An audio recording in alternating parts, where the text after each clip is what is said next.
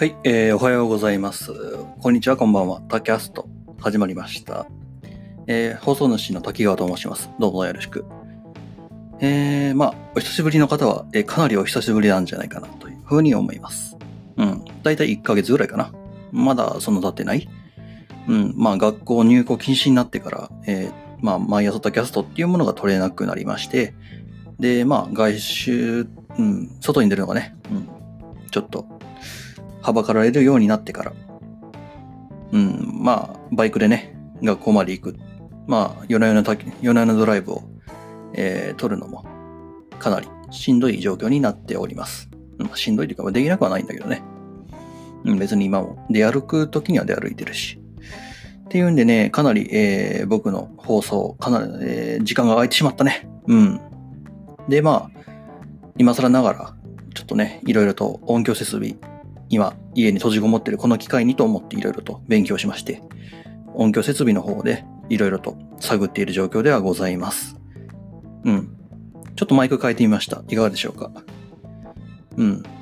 多少はね、聞き取りやすいマイクになったんじゃないかなというふうに思います。うん。どうだろうね。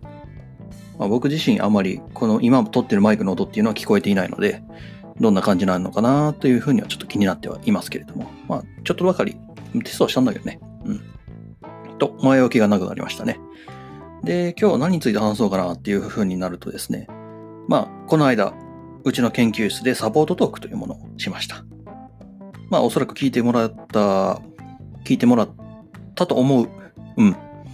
で、まあ、あのサポートトークって基本的にだいたい1時間ぐらいを目安にしていて、で、まあ、取りこぼしてしまった話っていうものはやっぱり実際あって、で、まあ、適当にね、なんだっけ。えーっと、確かね、命題があったはずなんだ。あ、ごめんね。あの、僕の住んでるところが高速道路のまあ横というか、まあ近くっていうところもあって、こんな感じで、えーバイクの音だったり、えー高速道路を走る車の音だったりっていうものは結構あるので、結構ノイズが大きいかと思います。そのうちね、ちょっと、あのー静音というか、ちょっと撮る録音用の部屋っていうものを用意したいのはしたいんだけどね、ちょっと僕の今の懐事情ではちょっと難しいので、まあ今しばらくはこんな感じで続けていきたいと思います。で、えー、あ、そうだね、えーサポートトーク。議題は、えー大学生あるある。と、どんなパソコンを買おうか。と、ガイダンスに変な先生がやってきたの3本です。と。うん。いう話なんだけれども。まあ、1時間でね、まあぶっちゃけ、あのこの3つ、一個一個で1時間喋ってもいいぐらいに、実は結構ない、濃い、濃ゆい内容では、濃い濃い話題ではあるんだ。うん。でもそれをまあ、ぎっちりぎっちりやってしまうと、ちょっと、えー、まあ、大切な部分が抜けてしまったよねっていうふうに今更思いまして、で、僕が勝手にそれらについて、まあ、この3、3つの議題について、ちょっとちょいちょいと、えーと、独断と偏見で補足入れていこうかなというふうにしているのが今回の裏サポートトークです。うん、非公式。あの、教授に何の許可も取ってないというところで、うん、まあ、とりあえず、そんな感じでね、毎回毎回、あの、1週間に1回サポートトークというものがあって、で、まあ、授業が終わった後でやるんだけども、その後でさらにまた追い打ちをかけるようにして、え僕の、えー偏見というか、僕の経験から来る、えー話をしていこうかなというふうに思います。今、えー爬虫類用のポンプが今回りましてですね、こんな感じでちょこちょこノイズは走るんだけれども、えーよろしくっていう話で、まあ一旦ちょっと休憩入れようかな。こんぐらいで。とりあえず、まあ、コーヒーでもね、ちょっと準備しましょうという話で僕はちょっとコーヒーを準備してくる。それでは。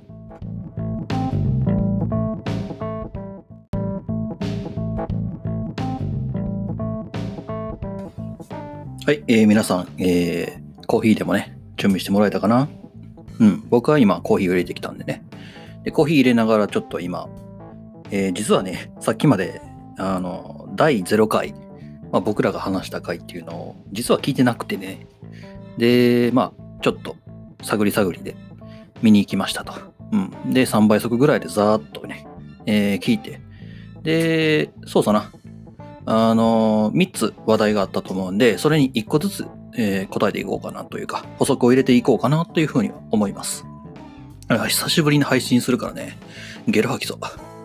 うん、まあ途中でこう、ピー音とか入ったらね、多分そういうことだということで、ちょっと、えー、耳をね、えー、そっとイヤホンかヘッドホンから離してもらえればな。スピーカーはちゃんと切ってね。うん。えー、っとね、最初、高校との違いって話してたな。で、まあ、某、某一致先輩がね、自由よね。勉強面においても。まあ、何に関してもすごい自由になります。実際に。えー、授業受けなくても単位もらえるし、で、別段出なくても単位もらえる授業はもらえるし、うん。あの、知り合いとかね、えー、プリントもらっといてとか、ごめんやけど、これ、えー、まあ、いくらかおごるから、この課題やっといてとか、っていうのも実際あるし、まあ、逆に言ってしまえばそういうところで被害に遭うこともあるよ。うん。お前をこれやっとくよとか、そういうこともちゃんとある。うん。あの、大学生に入ったからといって、えー、僕たちは変わるわけではないし、身分がちょっと、ちょいとばかり変わるだけであって、うん。まあ、高校、中学校でもそういうことがあったところはあったから、うん、なくなることはないというところはちゃんと、えー、考えておいてほしいかな。うん。で、まあ、生徒によってね、全然、こう、いろいろ違ってくるね。うん。例えば、えー、ずっと前の方に、まあ、席もさ、すごい自由になるわけじゃん。高校とか、大学とか、高校とか中学校の時って、まあ、席って基本的に固定で、で、学籍番号が振られて、なんか席替えとかもあったよね。いやー、もう席替えが懐かしくなってくるね。で、まあ、そういうところで固定、まあ何かしら、あの、固定されていたと思うんだよ。うん、席だったりね。そういうものがなくなりますんで、まあ自由に好きなやつと釣るんで、で、いろんな席座ってっていうのもできるようになります。あ、ちなみに、えー、5階、15号館の501、えー、多分君たちが今後一番使うであろう、えー、教室ではあるんだと思うんだけど、一番使うのは研究室かな。えー、授業で一番使う部屋、大きい大きい部屋、パソコンの演習室があるんだけども、えー、そこってね、実は、あの、ログインすると、そのログインの履歴を全部ね、えー、収集することができていますので、例えば君が友人 A、友人 B と一緒に座ったと。で、どこに座ったのかなっていうのだったり、ど、どの OS をね、まあ、Windows だったり、えー、Linux、まあ、セント OS なんだけど、こううちのところは。で、どっちの OS 切り立ち上げたかなで、何時何分に、えー、立ち上げて、何時何分にログアウトして出ていったかなみたいなのも見れるから、逆に言ってしまったらね、あの友人 A 君は友人 C 君と離れ合って座るようにいつも座ってるよねみたいな感じのこともログを見れることができれば、えー、解析することができます。まあ僕はそれの研究をしてるんだけれども。うん。こいつを使うとね、あの、リーダーの資質がある子っていうものを割り出すこともできれば、あの子、いつも中話、グループの中にいてるけど、実は結構端っこの方にいつもいてるよねみたいな感じのこともね。うん。実は隠れぼっちうん？みたいな感じのこともできちゃうんだよね。まあ、それはさておき。まあ、そんな感じですごい自由で、自由だけども、まあ、制限はちゃんとある風で、ない風であるよ。うん。まあ、ちゃんと出ないと。まあ、替え玉とかね、いろんなことができるから、まあ、うん、僕らの先輩やな。あの、僕らの先生やな。えっ、ー、と、ここの学校に先生と来てる OB さんとかの話を聞いてたらね、やっぱいろいろと面白いな。まあ逆にその先生ら、今学校に来てる OB の人たちがね、いろいろやらかすおかげで僕らにちょっといろいろと、えっ、ー、と、規制がかかっていたりするところがあるんで、うん。まあ今禁止されてないってことはじゃんじゃんやっちゃってもいいんじゃないかな。うん。規制される前にね。で、まあね、お金とかも、うん、自由に使えるようになりますし、まあね、割かし自由にね。うん。だからね、高校とは結構違います。うん。僕、高専はね、一回しか行ったことないというか、まあ、高専の知り合いが行ってたから、その話を聞くぐらいしかないんだけれども、うん、どうだろうね。実際のところ、あまり、えー、噂話程度にしか聞いたことがないから、あまり詳しいことは言えないんだけれども、まあ、高校高専とは全然違う環境に置かれるんで、逆に言ってしまえば、ちゃんといろんなことを学ぼうとすればいろんなことを学べるけど、いや、イエスは別に勉強なんてって言うんだったらめっちゃ遊べるところです。で、ちなみに言っておくと、僕は、えー大学っていうのは、えー学ぶ場所ではありません。研究する場所です。はい。研究するのに、最低限の知識を得るのに、僕らはちょっと勉強するだけであって、えー勉強する場所ではないです。研究をする場所です。ただまあ遊ぶ場所でもあるんで、まあ振り切ってね、遊んでもらえたらいいかなっていうふうには思います。で、えーっと、ああ、なんかマイクがどうのこうのって話してね。うん。まあ、もしかしたらね、今聞いてもらってる方々、1年2年の方々かな？それともまあ3年生、4年生も言ってるかもしれないけど、もしかしたら君たちも、えーこのサボトトーク参加するかもしれない。まあ今参加しなくたったとしてもゲストとして紹介、招待される可能性もあるし、えーまあ僕と同じ研究室に入れば、うん、まあ1年後、2年後。まあ早い人、まあ今の3年生だね。僕4年生としたら君ら3年生だよ。まあ半年後に研究室配属っていうものがあるから、そこでね、えー僕らのこのパーソナリティとして、え1年後、僕らの代わりに君たちにやってもらうかもしれない。っていうんでね、そこら辺の、まあ、心構えぐらいもしておいてもいいんじゃないかなというふうには思います。うん。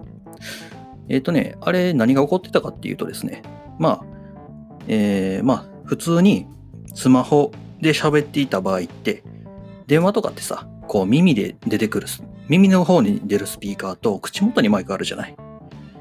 で、耳の方から、あの、他人の声が出てきて、それをまた拾ってしまうみたいな感じのことが、うん、起こっていたのでね。うん。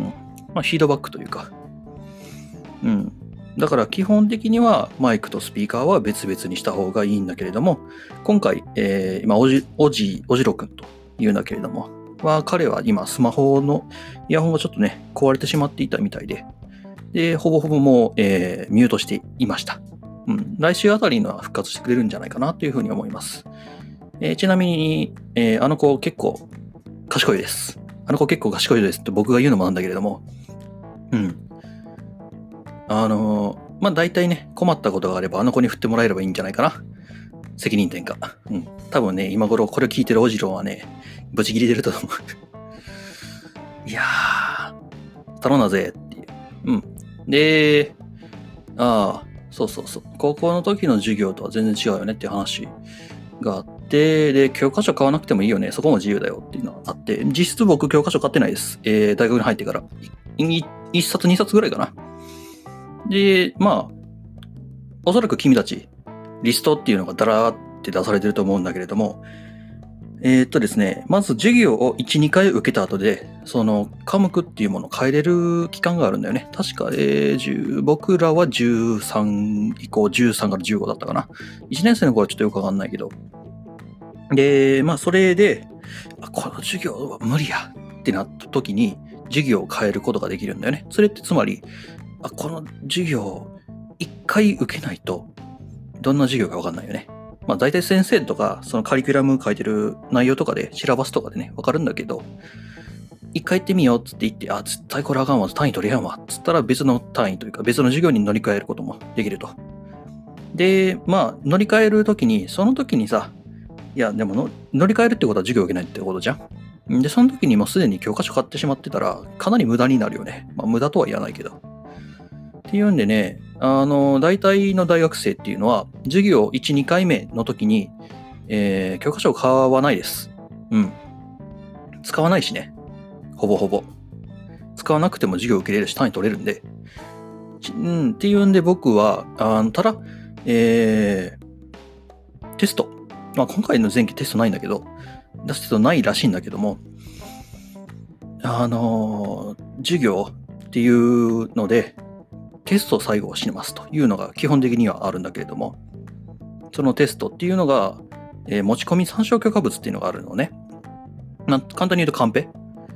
うん。っていうので、まあ、一個一個その授業、授業一個一個についてカンペっていうのが決められてるわけですよ。例えば、えー A という授業はカンペなしですと。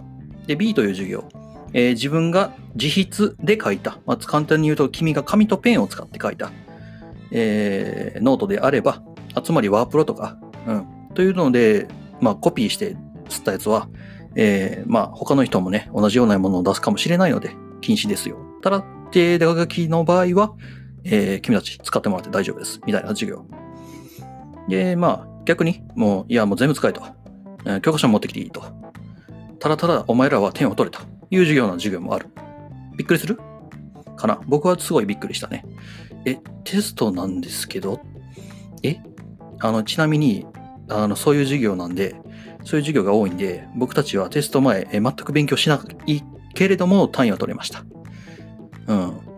ただ、それで、えー調子に乗ってやってると、落とすやつは落とします。実際に僕は落としています。それで調子に乗ってね。なんでね、あの、勉強はしといた方がいい。まあ、勉強はというか、まあ、大体授業が始まって15回授業があるんだけれども、大体13、14、15あたりで、どこが出ますとか大体言ってくれるからね。うん。普通の授業、普通普通の授業だね。まあ、優しい授業は。で、言ってくれて、それに対しての答えを自分で考えてきなさい。で、その当時は、その、例えば 10, 10個問題をしてもらったうちの3つが出ますみたいな。うわ、ちょろないと思った君。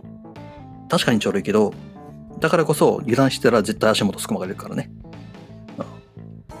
まあ、そういうような授業もありますと。うん。だからね、教科書を買えというのは絶対僕は言わないし、教科書ってやっぱ高いじゃないか。で、ほぼほぼ使わないんだよね。で、まあ、一応参考許可証、許可物としては使うから、ぶっちゃけ使うときってテストの時だけ、みたいな。うん、授業中も使うんやけど、ここ3人ぐらいいてるし、え仲間うち3人で使い回してやるぜ、みたいな感じでも全然別にいけちゃうんで、うん、コピーをす、あの、教科書、僕はね、あの、テストの時は教科書を知り合いにすらしてもらって、そのコピーで受けました。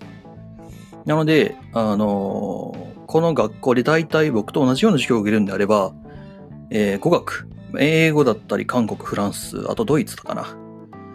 中国語もあったような気がするな。うん。っていう、その語学系は多分教科書ないと無理。やし、多分教科書に沿ってやるんで、教科そっち系は教科書持っといた方がいいと思うし、提出があるから教科書買わざるを得ないところがあるかな。ただそれ以外の授業は僕、うん、あの先輩とかも僕いなかったから、教科書全くなかったね。うん。友達にちょっと釣らせてもらったり、えー必要な時だけ借りたり。図書館にもね、教科書を大体置いてるから、図書館で借りるっていうのもいいかもしれない。ただ図書館で借りると、やっぱりその本って一冊しかないから、取り合いが発生するんだよね。で、コピーをするのは写真で撮るなりなんなりして PDF にして持っとくっていうのもありかもしれない。ただ、図書館の本はあんまり信用しない方がいいよね。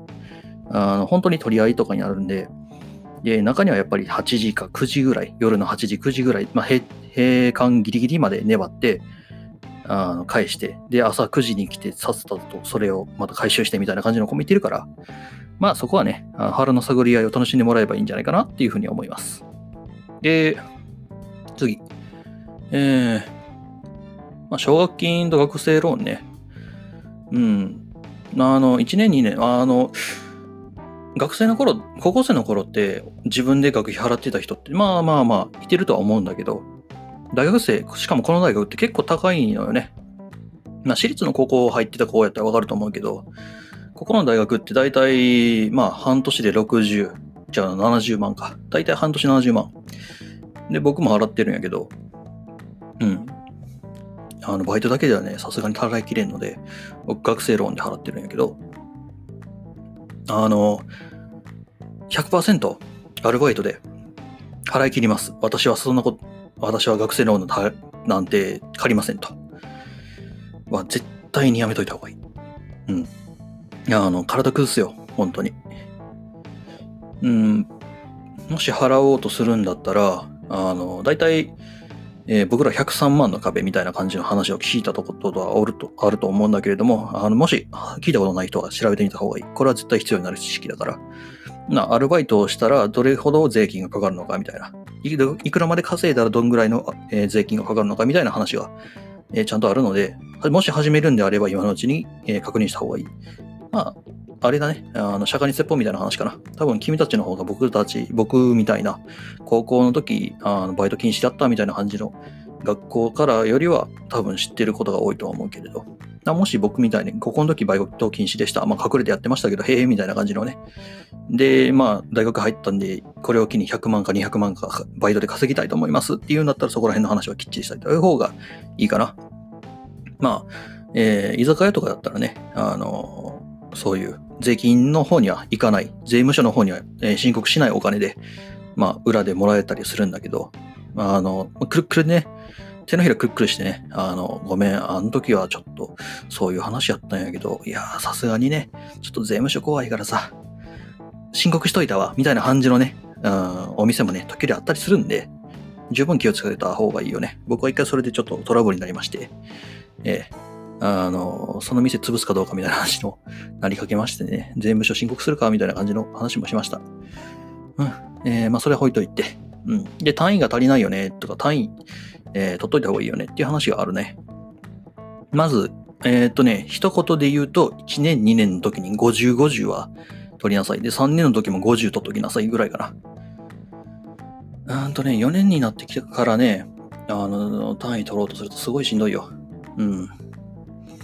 まあ実際のところ取れないわけじゃないんやけど、うん、が、あの、結構ノイズというか、あの、集中して研究やってる中でも、ああ、授業始まりかな、みたいな感じでね、あの、ストレスになるんで、うん、今のうちに取れるなら取っといた方がいい。でもね、やっぱりね、1年の頃、2年の頃って、1年の頃は特に学校になれるっていうのがあるから、1年の頃は多分落としやすいかもしれないね。だからこそ気張ってもらったらいいかな。ただまあ今回、この前期っていうのは、おそらく単位は無償で配布みたいな感じになると思うから、それはね、あの、まあラッキーと思ってもらってもいいし、うん、その点に関してだけはね、うん、まあ、利点というか、今回の騒ぎのメリ、まあ、メリットって言ってしまったらね、いう話なんだけど、うん。で、まあ、遅刻欠席の話はしたか、あの時か。うん。あの、まあ、僕の知り合いの話、僕の知り合いの、まあ、人事の人の話なんだけど、まあ実際に大学の入った時に遅刻欠席っていうのはあまり出ないよねっていう話は確かにあって、で、その後で一応確認取ったんやけども、まあ大体高専だったり、高校での場合が多いみたい。うん。で、遅刻欠席のところをめちゃくちゃ見るよっていう話っていうのは、まあ高校高専の時の話が多かったみたいだね。あれはちょっと間違った情報だったかな。ただまあ、大学の時の見ないっていうわけではないので、まあ見ないというよりは、あの、学校側に連絡する会社もあるみたいで。だからね、油断はしない方がいいんじゃないかなっていうふうには思います。うん。で、まあ、追試が今回の、あ、これはね、追試がないっていうのはね、あの、1年生の皆さんというよりは、僕ら4年生がやばいよねっていう話だよね。うん、僕ら4年生でも、まあ再三言ったけども、単位は3年生までに、3年生卒業までに124、まあ僕、君たちは120ぐらいか、まあ取っておきなさいよっていう話だったんだけど、取れてない人ってまあまあいるのよ。うん。で、今年の前期で取ってしまうぜ、へへって言ってるやつは、まあ、まずいよね。どうなるんだかね。うん。あんまり僕はいろいろとね、フォローはすることがあるんだけれども、うんまあ、最終的にはその人たちの、えー、努力次第にはなるので、まあね、この大学単位取ろうと思ったらね、あの、ザルというか、うん、もう、簡単に取れるから。うん、ただまあ、簡単に取れるからっていうのに油断すると、痛い目見るけどね。うん。まあ、程よい緊張を保って試験には臨んでくださいよ。で、まあ、あの、5回ね、休めるんだよ、基本的には。休めるって言い方をするとあれだね。えー、5回休んでも単位はもらえる。うん、だけども、何かしら問題があったり、遅刻も数回すると欠席になるから、えっ、ー、と、5回ギリギリを狙って、あの、単位を取るとか、5回休むのギリギリ狙うみたいなね、話をするんだけども、大抵失敗します。特に、あの遠くから、えー、片道2、3時間かけて学校に来るとか、和歌山とか、えー、奈良、奈良の奥の方かな、とか、兵庫、京都、三重あたりもかな。まあ大阪に住んでたらだいたい1時間、2時間ぐらいで行けると思うんだけど、うん。まあどこに住んでるかもよるけどね。うん、ただそういうちょっと1時間2時間片道かかりますよっていうような子は、まあできるだけあの5回とは言わずに、あの、休まずに行った方が得というか、やばい、うん、電車の都合とかで行けないこととかもあったりするんでね。うん、まあ、頑張っていってください。朝起きた時点で、あ、遅刻や、つかもう授業終わってるわ、はは、っていうことがあったりするのよ、本当に。まあ僕だけかもしれんけど。うん。っていうのがあるんでね、できるだけこう、行けるんだったら学校に行っときなさい。うん。で、まあできれば、その学校に住んでる友達の家に上がり込むなり、うん、するなりして、できるだけ学校に勤めていくようにはしといた方がいいかな。つうのでね、まあこんな感じでしょうか。うーんとね、まあその授業ががすごいめんどくさいよってか、授業は受けるけど、みたいな感じするのはね、あの骨伝導イヤホン結構おすすめです。うん。あの大学で授業を聞きながら、あの、まあ、ポッドキャストなんなり、えー、YouTube で動画流すなり。あちなみに言っとくけど、確かね、あの学校の、えー、演習室のパソコンは Bluetooth 使えないんで、確か使えなかった気がする。だから、自分のデバイスっていうものはちゃんと持っといた方がいいかな。それはちょっともう一個後の話でしようか。うん。まあ、あ情報収集するなり、何なりで、あ新書を読むなり、本を読むなりね、授業の聞きながら、えー、いろんなことをね、していた方がいいんじゃないかな。ついでに言うと、1年の頃から、えー、就職活動はしといた方がいいよね。っていうのが、やっぱりある、あって、えっ、ー、と、僕たちは3年生に入ってから就職活動を始めたけど、ぶっちゃけ遅かったなっていうふうにあって、1年の頃からね、インターン行ったりだとか、いろんなところに行ってる学生っていうのは、えー、就職活動あったらめっちゃ目にします。それはやっぱり僕自身が大阪産業大学っていうところで、えー、まあ、大阪産業大学以外の大学生とあまり触れてこなかったっていうところがあってかなというふうに思うんで、あの、下を見れば下はいっぱいいるんだけど、上を見たらね、限りないです。うん。なのでね、今のうちからできることはね、君たちやっといた方がいいんじゃないかな。というので、インターンだったり、えー、まあ、修学生の説明会だったりっていうのは1年の頃から、まあ、夏休み1ヶ月しかないけどね、今年は。そういうところでね、あの、やっていった方がいいかな。で、まあ、バイトもいいんだけど、バイト以外でね、こう、自分たちがのめり込んだことだったり、えー、自分たちが、えー、頑張ったことっていうものは内定だったりするのにすごい影響します。うん、っていうんでね、えー、まあ、その採用の時に書けるような、胸張って書けるようなね、何かしらを始めるっていうのもいいんじゃないかな。例えば、えー、事故したバイク、事故ったバイク、動かないバイクを、えー、修理しました。自分で修理しました。で、そいつ日本一周しました。みたいな感じの話でもね、うん、そんぐらい、えっ、と、僕適当に言いましたけど、これぐらいザラにいます。はい。いや、そんなわけないでしょ。そんないっぱいいてるわけないじゃないですか。はは。えー、現実を見ましょう。はい。というわけで、一旦とりあえずここら辺に止めようかなっていう。